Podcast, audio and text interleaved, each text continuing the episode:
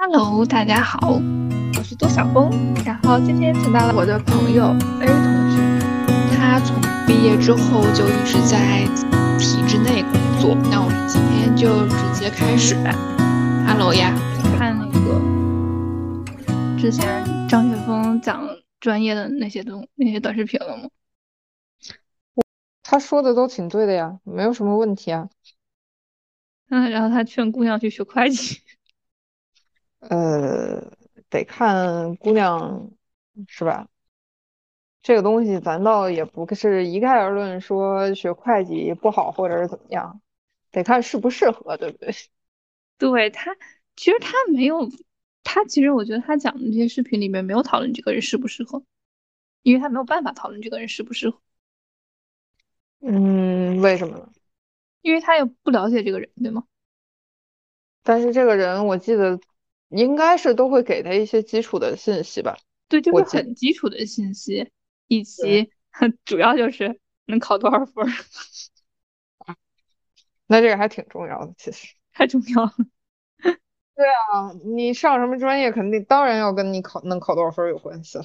对，最主要就是他能考多少分，而且一般都是家长打电话嘛。你家长就是对对孩子的这个了解其实不是特别的充分，我觉得。嗨，家长对孩子了解都是他们认为的了解。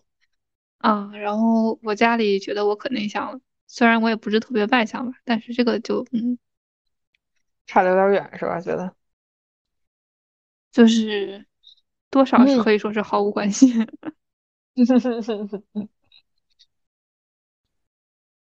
我前一阵儿就是我去新疆玩的时候，然后我们同车那个小姐姐一直觉得我可社牛了，我也不知道为啥。哎，可能他自己本身就是，我感觉每个人对社恐跟社牛的定义，其实也是基于自己的判断而做出的，跟他自己恐不恐有关系。好有道理，就是他的这个评价标准是基于他本身的这个。个人的这个基础来的。如果他特别社恐的话，特别社恐的话，他就会觉得你很社牛，就是这样的。很有道理。嗯。呃，我一直觉得，就是所谓的社牛，其实他在某些程度上，呃，是会让人感到不适的，你才会觉得他已经到了社牛的这个地位。呃，其实不会，就像我们办公室有一个小哥，就。他其实情商很高，他会让你觉得很舒适，但是其实他很社牛，对对他，嗯，对周围人的需求有自己的判断，然后说话也不会让别人感到不舒服。但是你就很明显的能感觉到他是那种属于八面玲珑，而且很会来事儿、很会玩的那种。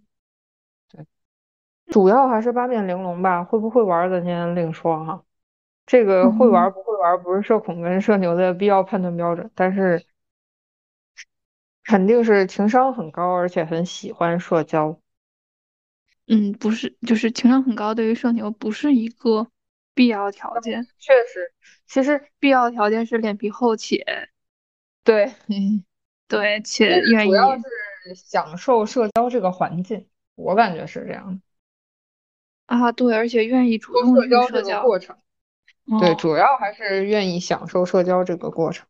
对，一般人判断社牛不会不会从就是感受来判断，而是会从就是他的这个方式来判断。他可能让你觉得不那么舒适，但是他是一个非常怎么讲热情，然后非常积极的人，他就会是一个社牛。但是可能并没有达到你这个同事小哥这个让人感觉很舒适的程度。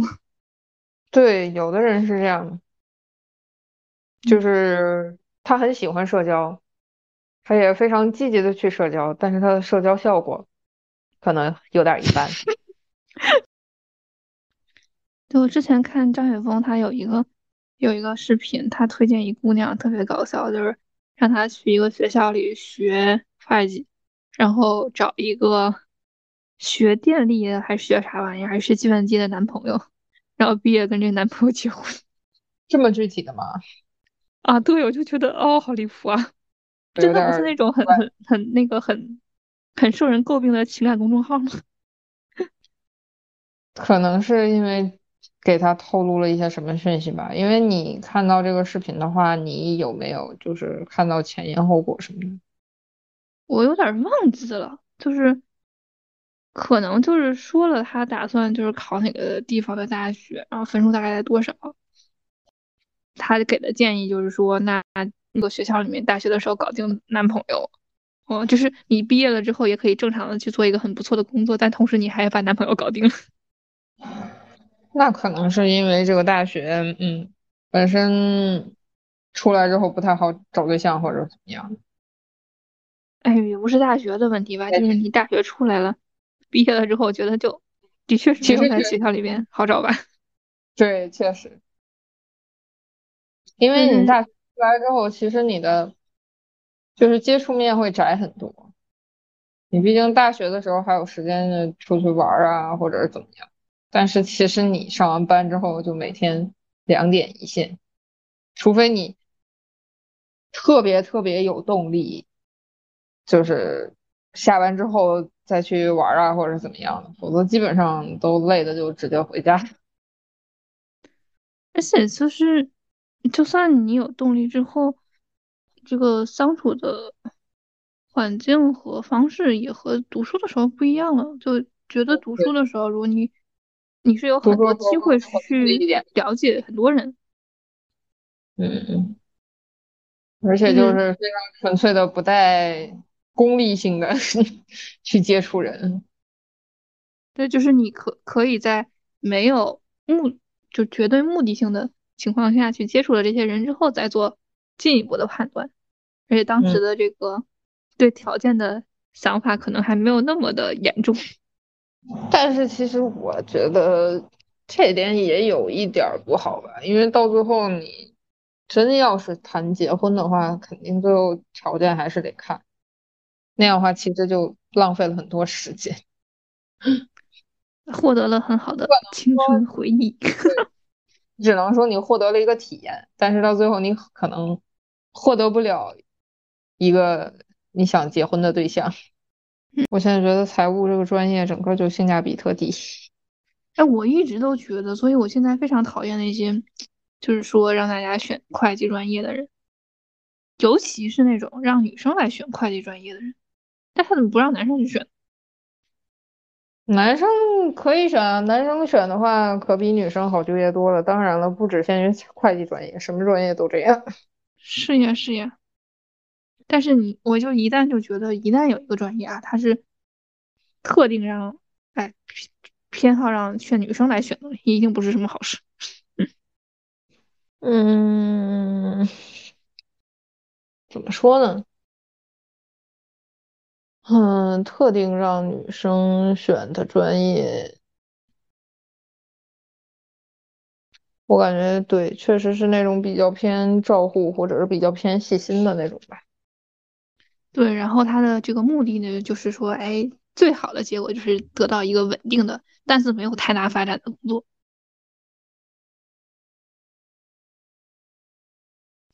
啊，可能便于以后干嘛干嘛。哎，是信号不好了吗？我在思考有没有反例。你思考，你加油，我期待你思考出来个啥。但是可能确实没有。你看，男护士都比女护士受欢迎，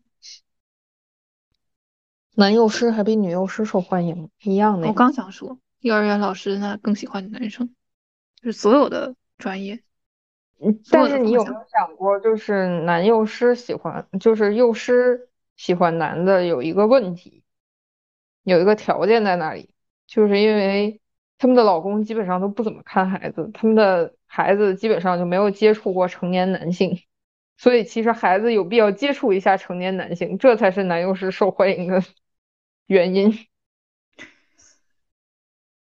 我觉得他们可能没有想到这么深，但是我觉得你说的对，应该是有这个问题在的。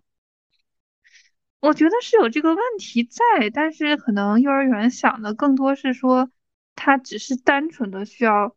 想要是让这个幼儿园里面有成年男性的存在，以及可能需要偶尔需要一些男性，就是就是完全是那种需要性别平衡的感觉。对，因为其实你确实不可能就是说让你的孩子这一辈子都不接触成年男性，但是他确实很少出现在孩子的这个场景里面，男的带小孩的太少。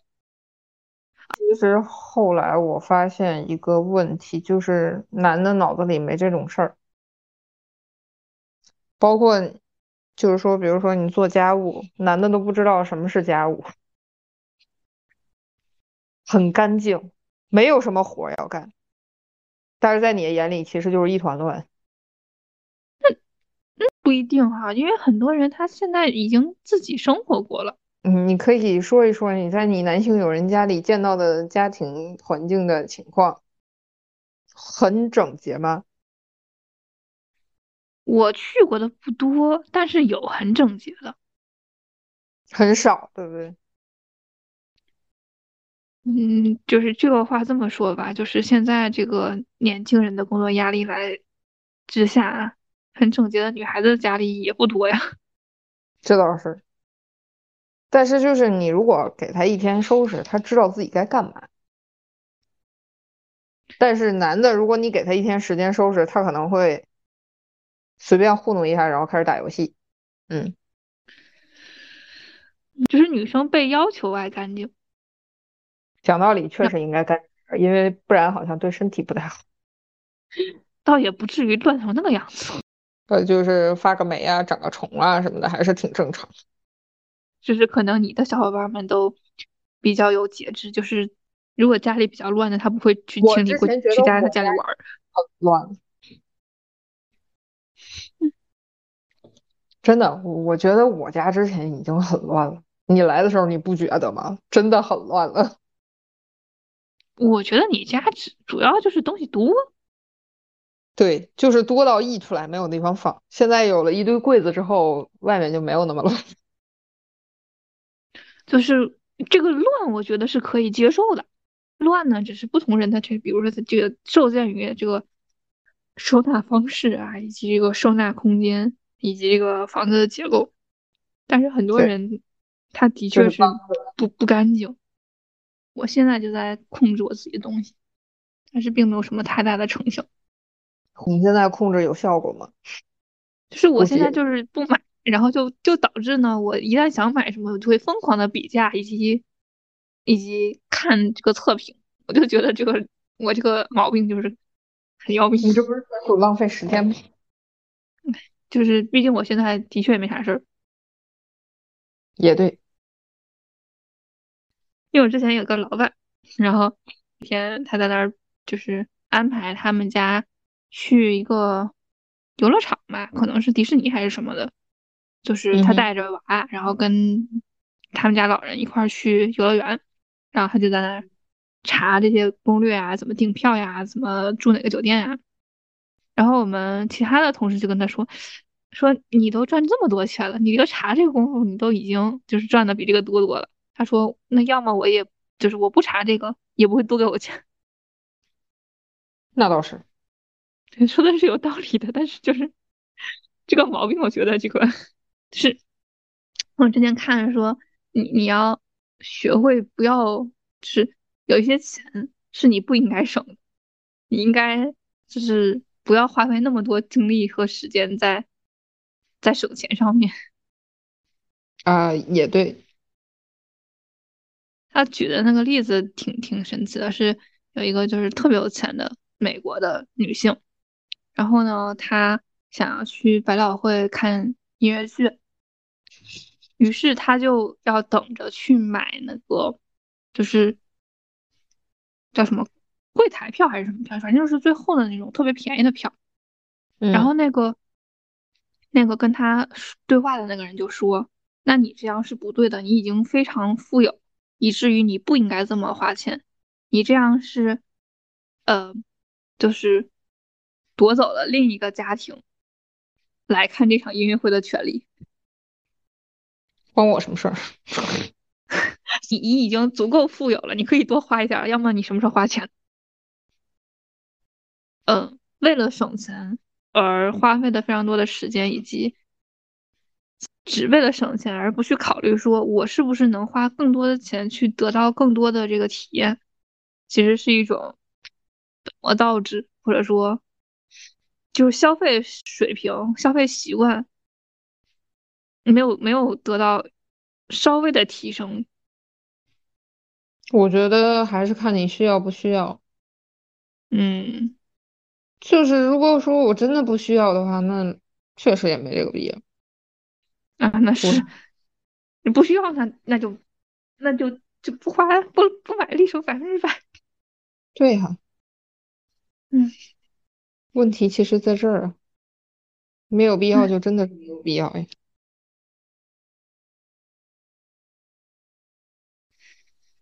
嗯，哎，我觉得你一直以来你的这个消费习惯也挺节约的，能这么说吗？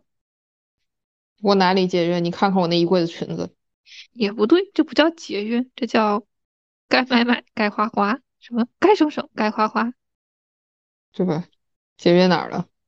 叫什么来着？啊，那个那个词叫什么来着？什么骑自行车去夜店，该省省，该花花。嗯，差不多吧。虽然我不去夜店，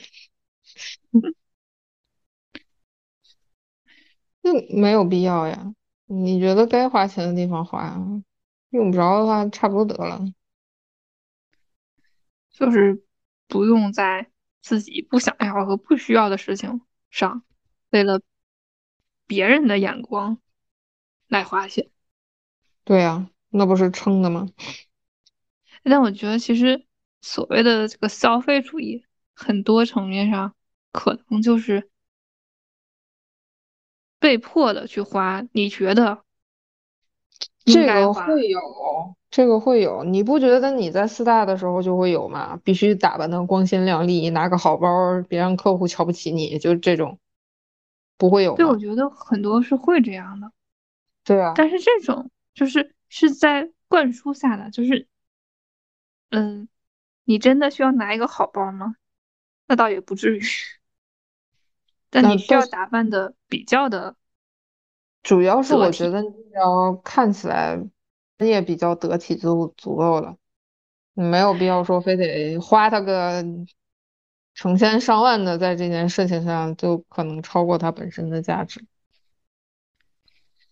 我觉得在四大其实还好，因为在四大的时候，你一旦就是你要么就是在级别比较低的时候接触客户，那其实你穿成啥都无所谓。如果你级别比较高了，那你其实。也已经，啊，不是那么年轻了，对吧？就是你你你已经不这么需要用你的外，就是外在的衣服去去证明你自己的职业和能力。嗯，我觉得可能律师和咨询他们需要穿的更更专业一点，贵一点。对，专业其实这个东西怎么说呢，对吧？我是穿个 T 恤就不专业了吗？这个东西我穿啥跟我专不专业其实没有任何关系，只是显得我有钱。这但是这个可能会影响，就是客户对你的就是一些个，对你需要穿这个商务装嘛？但是商务装的标准在于说我需不需要让对方觉得我有足够的经济实力。我觉得其实可能有一些行业它是有这个潜在的需要，嗯，应该有吧。反正我觉得就甚至像像那种明星和艺人的感觉，对吧？就是你上一个什么时装周，你要穿新的礼服，否则就会被人瞧不起。对对对对对，他们这种行业是没有办法。对，然后感觉就是那种，当你的资历。和你的专业度不是那么容易，就是是是需要一开始就被对方认可的时候，那其实你就更需要在你的外表上下点功夫，对，下更多的功夫。就是很多时候，一旦你有时间，呃，通过不管说通过比较长的，或者说比较有一段时间的这个接触，来让对方从单纯的专业能力上了解你的专业能力的话，那你其实你的外在就不那么重要了。那得是不能是见第一面的时候，得是后面的接触。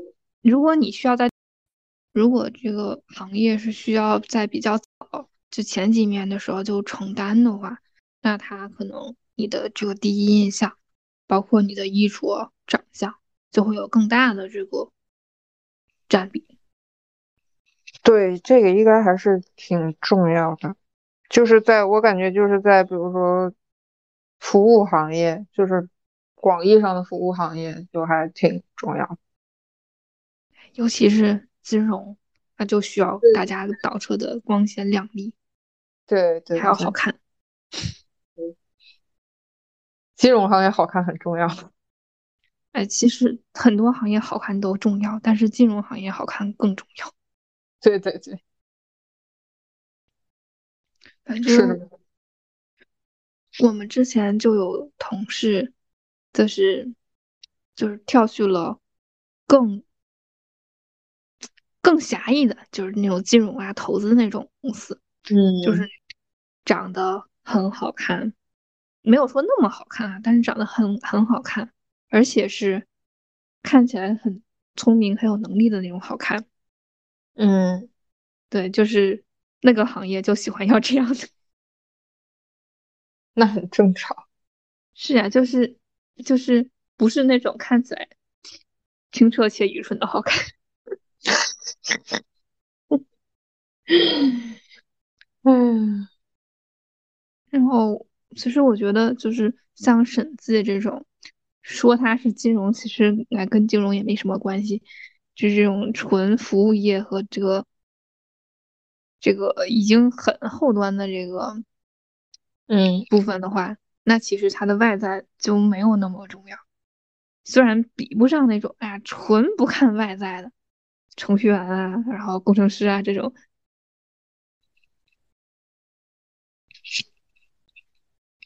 哎，你们你们单位是全都穿工装是吗？没有啊，我们现在的单位穿啥都有。哎，你们之前单位是穿工装的是吗？对的，对的，我们之之前的单位是穿工装。你们不是一个集团下的吗？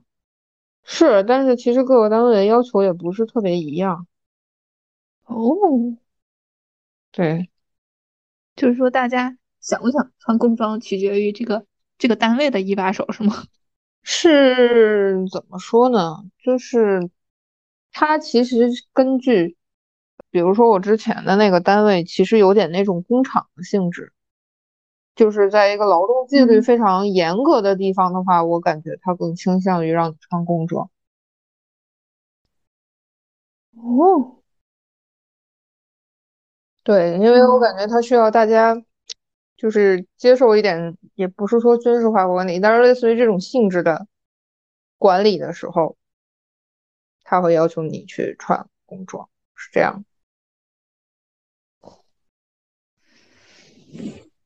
哎，我之前跟我一个另一个朋友聊天，嗯，他们就是一个某某某某厂，嗯，他们就是全员穿工装的。对这种就是工厂类型的，会对于这个比较严格，我感觉。我原先在在我还没有上班之前，在没有跟你们这些小伙伴聊天之前，我一直以为这个工厂也是工人才要穿工装，就像我们这种财务啊，还有他们那种技术员不用。他一般不会说让你整的整个公司特别不一样。就是他会整个趋向于让你保持一个统一，就很像上高中的时候，大家都穿校服是吗？啊，对对对对对，跟这个性质其实很像。嗯，哎，那你你其实你毕业的时候是比较倾向于去国企跟学校啊这种事业单位啊这种。没有啊，其实我毕业的时候，当时可单纯了，哪儿要我都行。感觉现在毕业的时候主要都是这样。但是我感觉前那会儿毕业的时候，工作已经不是很好找了。虽然说还没有现在这么不好找，就是这些年，感觉一年不如一年。对，是的，就是只会越来越不好找。而且就是因为我们这种专业，就是怎么说呢？它不是一个前台的行业，它不是一个技术类的行业，所以它就是它没有办法产生新的需求。我感觉，就是就是我们刚入学的时候，当时计算机并没有火的迹象，还没太有火的迹象，对吧？行业的发展和爆炸跟咱们这种跟咱们这种管理的专业没有什么关系，对。而且甚至行业的发展和爆炸会降低这个行业的需求。啊，你说 AI 吗？对呀。呃，对，是这样。虽然现在还没有到这个这一步，但是我觉得早晚会的。就像好些年之前，对吧？多年以前，会计这个行业它就是会计，还没有财务这个说法。那记账需要八百个人在那记账，一个公司公司大了，它需要一堆人记账。现在对吧？现在就会有很少的人，需要那么多人。对，对，现在可以用很少的人就完成这些基础的账务处理的工作。那以后会不会有一天就变成大部分的账务处理的工作都可以不用人来完成，人就只完成复合的工作？本来也是这样的趋势，因为这个工作本身就很机械。其实有些他。有些部分它基本已经能做到这个程度了，只是现在这个行业里面，它大部分的公司没有这个能力而已。而且还有一个就是，毕竟财务这个东西，它有的时候还是需要那叫什么艺术是吧？（括号灵活一点）。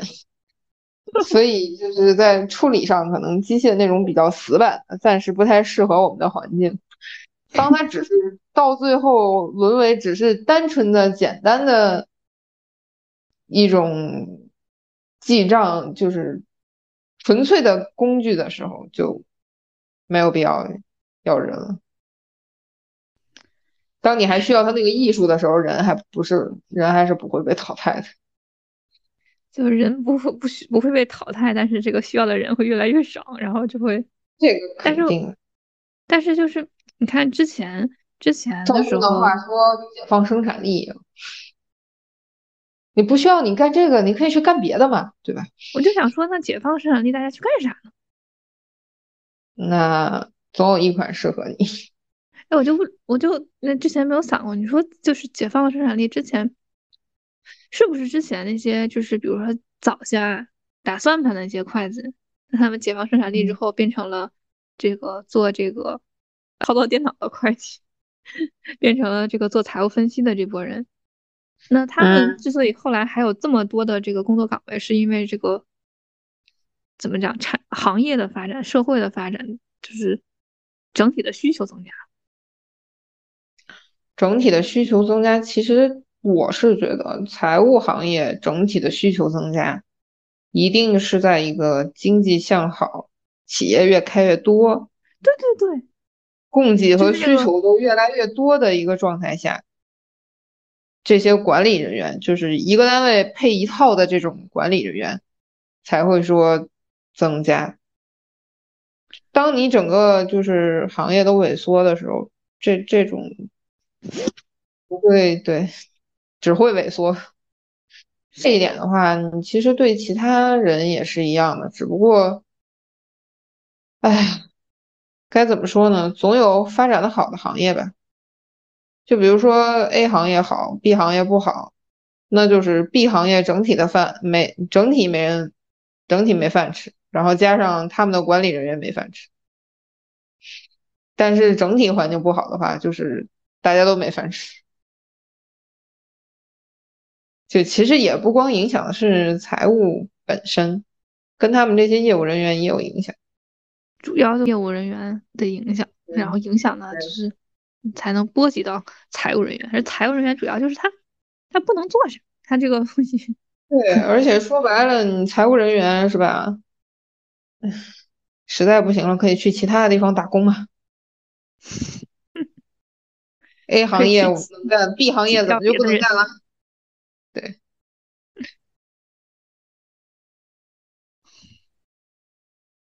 当时其实就是家长们都倾向于让孩子学这种专业，其实也是因为它是个万金油专业。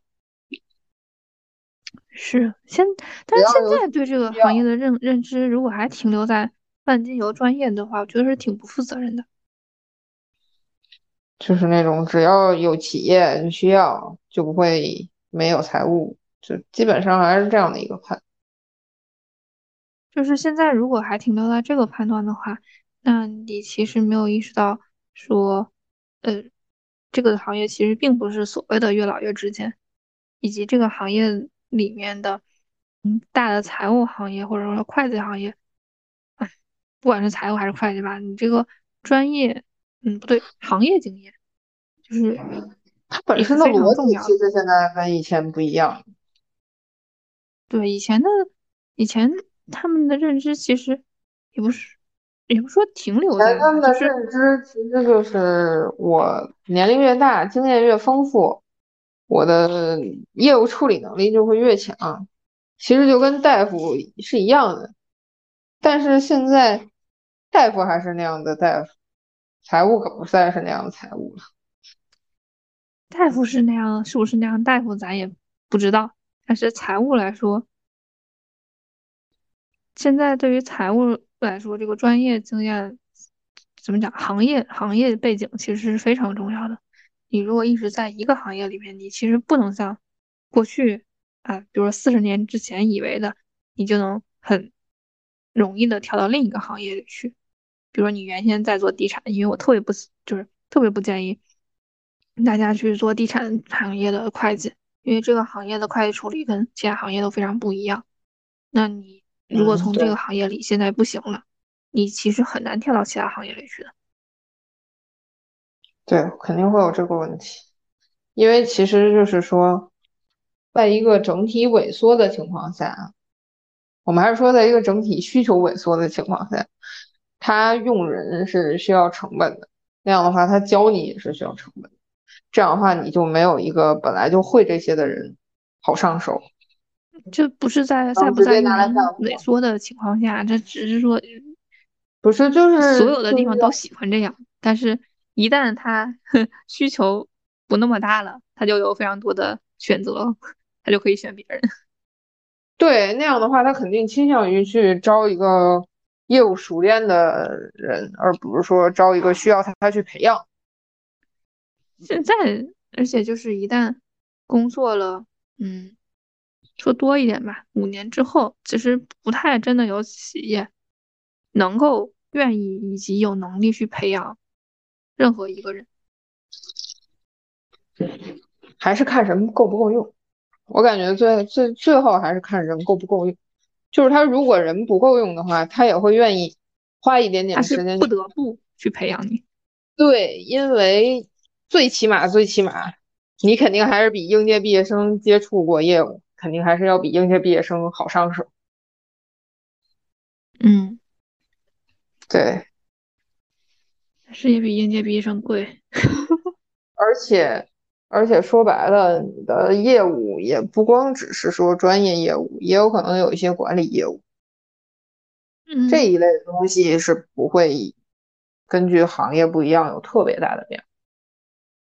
对，就其实前两天前两天我看有人在讨论说，呃，就是财务人员的这几条路径，就比如说你做到了五年以上嘛，你就不是一开始那个只做记账或者只做报税的小兵了。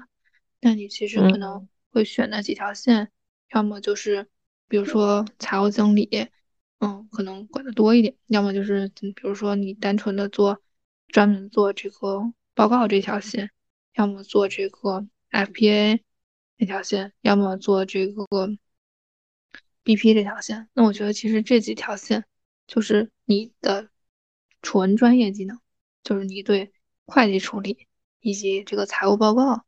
这些准则，这些东西的了解和应用，你还有你的这个软技能，你对行业的知识，你这个人为人处事的能力，你项目管理的能力，团队管理的能力，就相当于就是在这两个方向之间选择你你更倾向以及更有优势的方向。现在这个情况的话。大家的职业发展路径肯定是时间越长，就越受限，包括就跟读书一样，你读的越深，你的选择范围越受限，就是就是这样。对，就是越做的越多，其实你就越专精在一个方向上，除非你之后再慢慢去把其他的部分包进来，但这个就是更加难的一部分。你你现在往上已经非常不容易了。是的。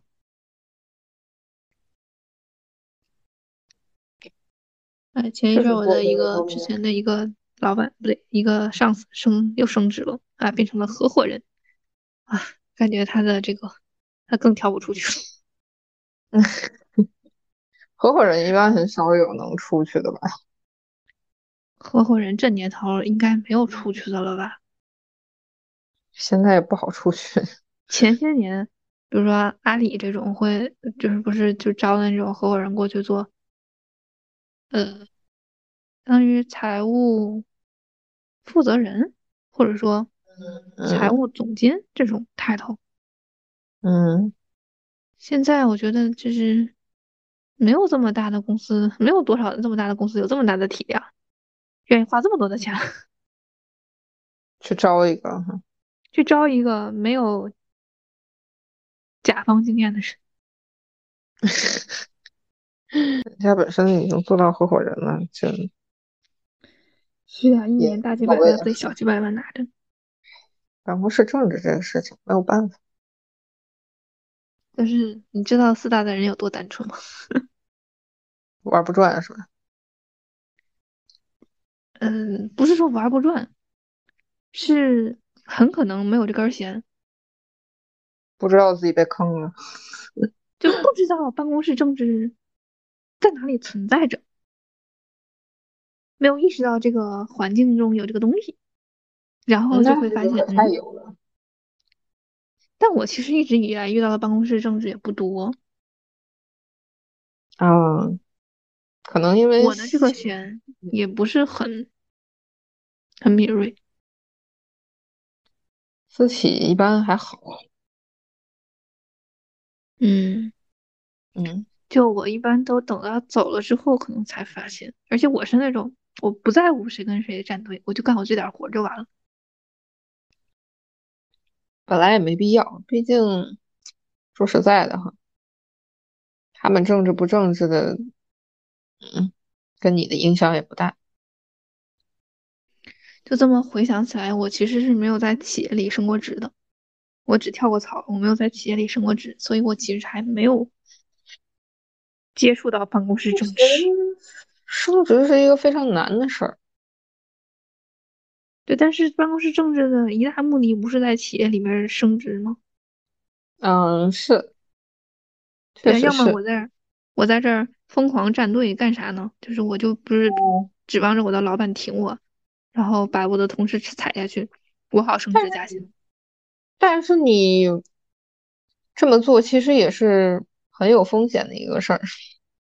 嗯，可能你的老板先被搞走。比如说对你，你比如说你的老板被搞走了，然后你虽然提上来了，但是新来的老板跟你不是一个队的，你新来的老板会也把你搞走，是一样的呀。嗯你，要是这么说的话，我其实遇到过这类的事儿，但是 那我可能就跳槽了。就是我觉得，就在在经济还行的情况下，跳槽是一个性价比更高、更可控的事情。确实，就是我跳槽，我就知道能拿到钱，我才走嘛。然后我也，对吧？我也升了职，那我在企业里面升职，的的确会慢很多，而且这个不可控性也更大一点。当时不是说了吗？最好的涨薪办法其实就是跳槽，是这样的。现在这年头行情不好，呃，不知道真假，不知道说已经开始那个不涨薪也一堆人跳槽了。呃。因为不好过呀，嗯，可能过混不下去了，这个公司要完了，那趁着他，趁着他还没完，先先骑驴找马，趁着他还没完，赶紧找下家。对，要么就变成了这个无业人士，这个谈心就没有任何的起点了。对，有这个问题的，是有这个问题。我那天看小红书，我还觉得非常神奇，就有一个人。竟然是先辞了职，然后才找工作，然后问为什么工作不好谈心。我心想，就这个认知水平，那的确是不好谈心。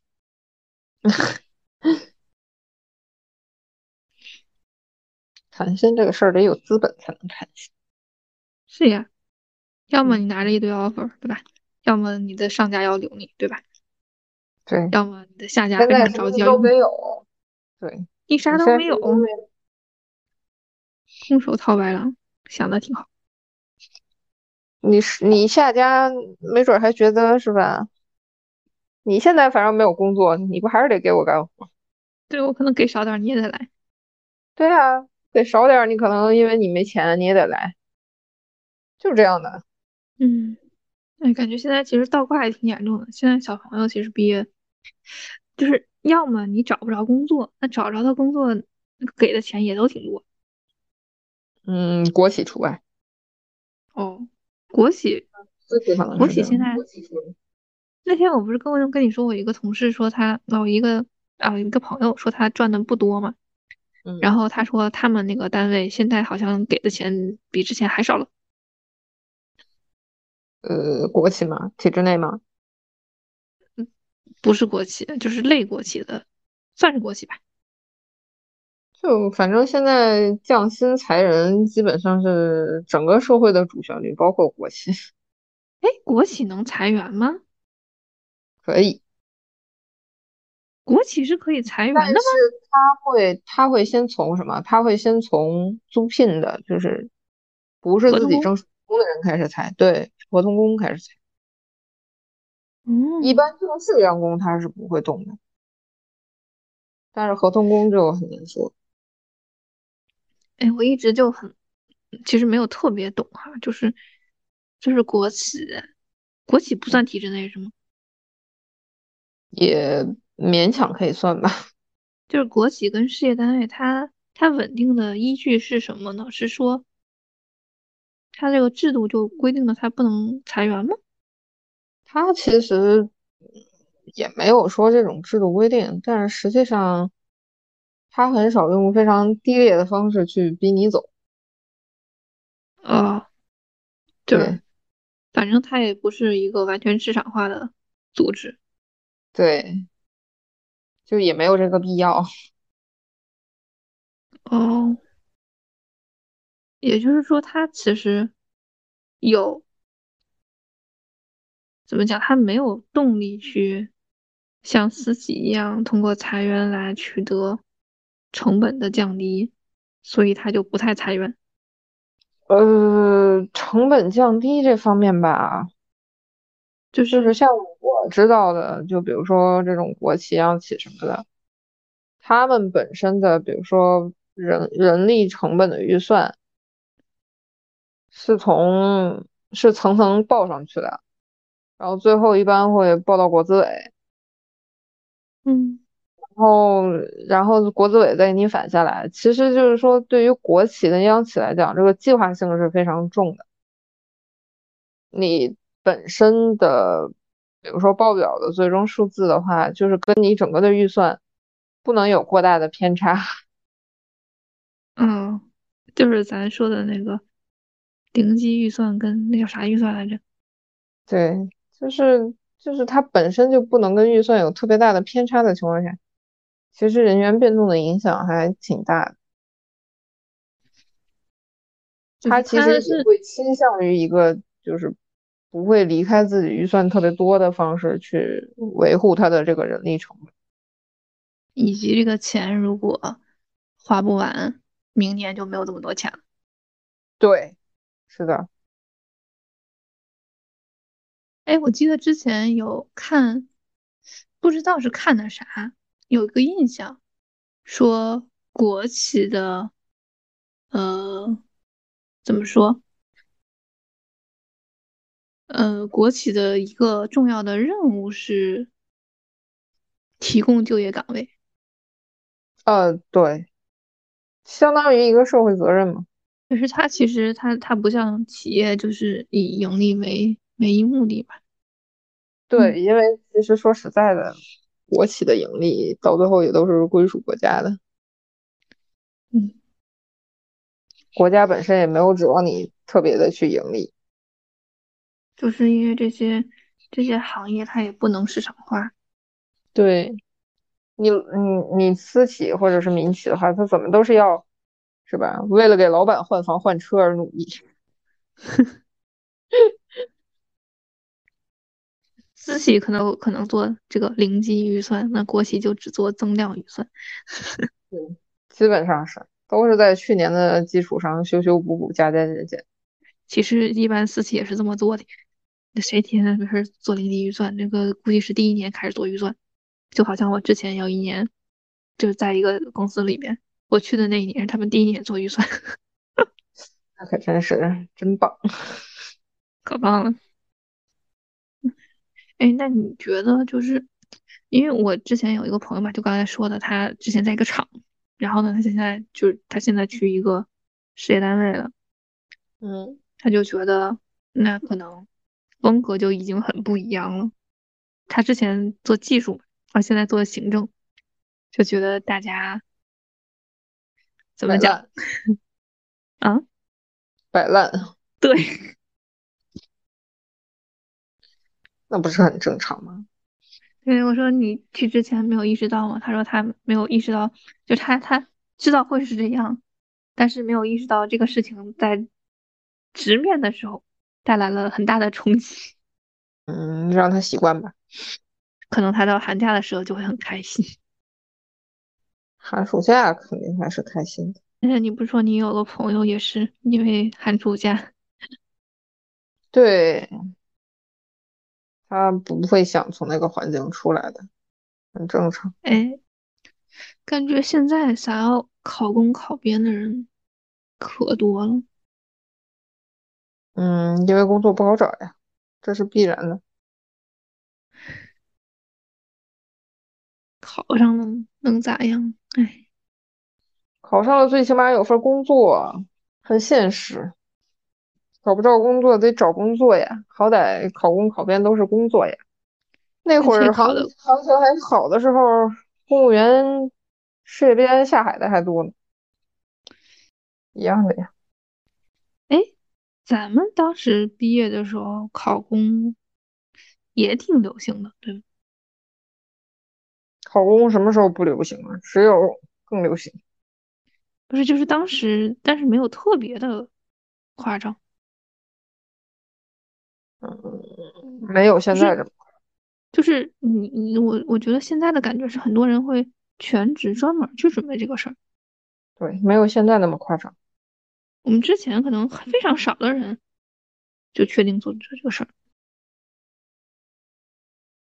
咱那会儿基本上就是顺手嘛，包括我那时候考也就是顺手试一下。我还考了呢，没考上。能行就考，能行就考，考上就去，考不上就拉倒。哎，但咱们最后去当公务员的那些，当时也是认真去考了的吧？应该是吧？我知道没有像现在这种，没有。就感觉咱们当时，包括他们毕业之后都是脱产去考的嘛。啊，对对对，我就想说这个，就感觉咱们当时就是考研的那些同学，是比如每天都，你知道谁天天都去自习室里学习考研，但我好像没太有印象说多少人天天去自习室里坐着考公。嗯，没有，对吧？嗯，但是说实在的，环境也不一样。当时应该比现在好考很多。对。当时我去裸考的，然后好像差了一两分没到面试线。这个东西只会越来越卷。嗯，我当时差零点六没到面试线。你看咱你你当时看了吗？你没咋看吧？嗯，有看，但也没咋看，因为我当时不是还在准备其他的什么笔试面试找工作。对呀，你看当时就是这样的，现在感觉嗯 不可能随便考一考就过面试线。那是不可能。嗯，像咱们那种随便就能考上的奇迹，基本上在现在是不会再有了。我好像知道有一个去证监会的，有一个在税务局的。嗯，剩下人我不太记得。不是我，我不是有一个朋友，是在北大当老师吗？他们他们那个院最近毕业的这届的博士去当公务员，当选调生。北京的公务员收入相比于北京的收入来说，不是啥好工作。对，北京的话就业选择太多了，毕竟城市也比较发达，产业也比较多。你那个工资，嗯，只能说这玩意儿胜在稳定和有户口。好像北京公务员，我之前听人说也就一万多块钱，那也已经不少了。但是据说江浙沪不是也是这个价吗？那这个生活水平就不可同日而语。你要是在那种稍偏一点的房价，城市不特别大、不特别高的离谱的城市的话，就还，嗯，所以我觉得成都那个公务员应该不错。成都，成都本来就是一个很舒适的城市。对呀，我之前有一个同学，然后他跟他女朋友两个人都是在北京。就是读医学博士嘛，嗯，他女朋友是成都人，就他就跟着他女朋友回成都了，就说是你是无法拒绝一个，或者你无法反对一个成都姑娘想要回家的决心的。嗯嗯，是这样的，我感觉成都人基本上都不会出来，就是你想整个城市也很舒适，然后。东西也便宜，对，也比较便宜。然后，嗯，植被也比较多，然后就是吃的又多又好。对呀，这个很重要。对。之前有人跟我说，成都可能之前大家还想着就是存点钱什么的，啊，自从五幺二大地震之后，大家就更加的。呃，看开了，对，就不咋存钱了，认真享乐。那个那个阿姨跟我说，她每个月的退休工资都计划的好好的，这个预算都是要花完的。留着干啥？对，我就觉得我我花钱就很奇怪，我我的消费水平应该远低于我的收入水平。那也很正常。就我也没有什么特殊要花钱的地方，就是你你买买裙子，你花的，我觉得你的大头都在买裙子上了。啊，对。现在赚的比较多一点的时候，我的花钱的方式和我刚毕业的时候其实是没有什么区别的。你最大的花钱就是出去玩嘛？对，但是我出去玩我花的也不多，我又不是那种去住五星的出去玩。嗯，那是为什么呢？那你觉得我出去玩可以住五星了吗？呃，得看什么地方的五星。北京的五星就算了，住不起。北京的五星现在得两千块钱了吧？我觉得我在北京，我就我现在，我觉得北京的这个酒店今年是怎么了？北京的酒店一直都这样，就是往年我没有在北京看到过，嗯。我就没有在北京看到过三百以下的酒店，就快捷都没有。啥时候？很早很早以前的。真的吗？真的。那那是因为就是就是今年年初的时候还没有恢复，所以比较便宜吗？对，它要是便宜的话，一定是因为年初还没完全恢复，所以才便宜。但是我印象里，比如说。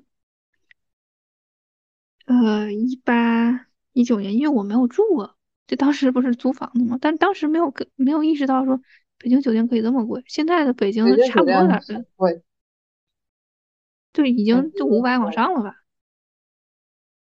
嗯，差不多吧。